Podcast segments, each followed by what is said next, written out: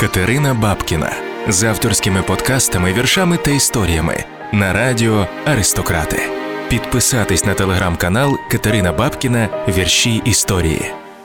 Я вже сьогодні тиждень як сиджу на південному Сінаї. Це формально єгипетська територія, півострів між Ізраїлем та Єгиптом, який тривалий час був спільною територією.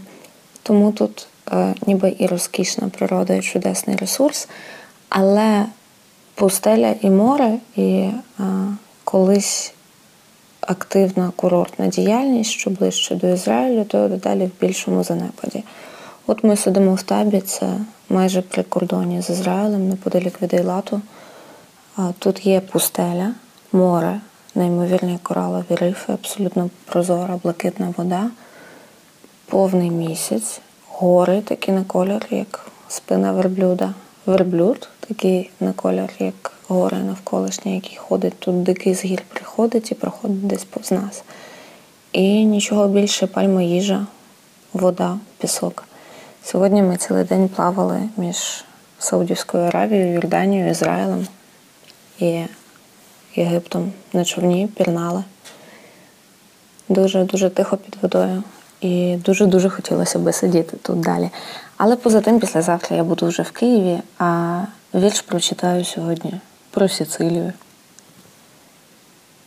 Де ти тепер? Над водою туман, як дим, з мороку щогли, на щоглах білі птахи. Після дощу повітря стає гірким, двері оздоблені жовтим і золотим стіни вологі, і ржа поїла дахи. Вулиці тихі, на вулицях пахне хліб.